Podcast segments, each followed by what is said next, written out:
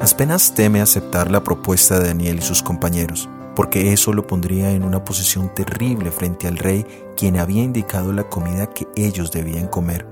La desobediencia al rey le costaría la vida a Aspenaz.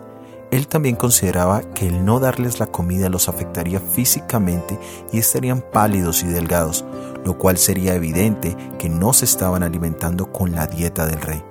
No era para menos, ya que esa dieta era la que se utilizaba para todos los eunucos en el reino de Babilonia.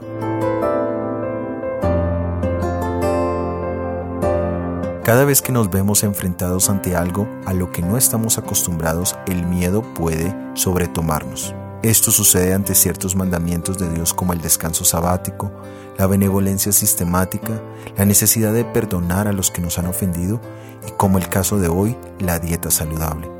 Ante cada uno de estos mandamientos encontramos incertidumbre de lo que podría pasar.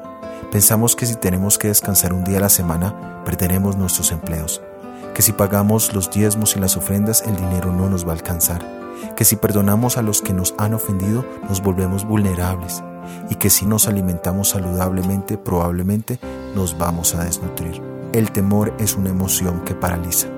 Jesús animó muchas veces a sus discípulos a no temer, a tener buen ánimo, y su principal razón era porque Él sabía lo que era mejor para ellos y también para nosotros. Por lo tanto, en la obediencia siempre hay bendición detrás de lo desconocido. Soy Óscar Oviedo y este es el devocional Daniel en 365 días.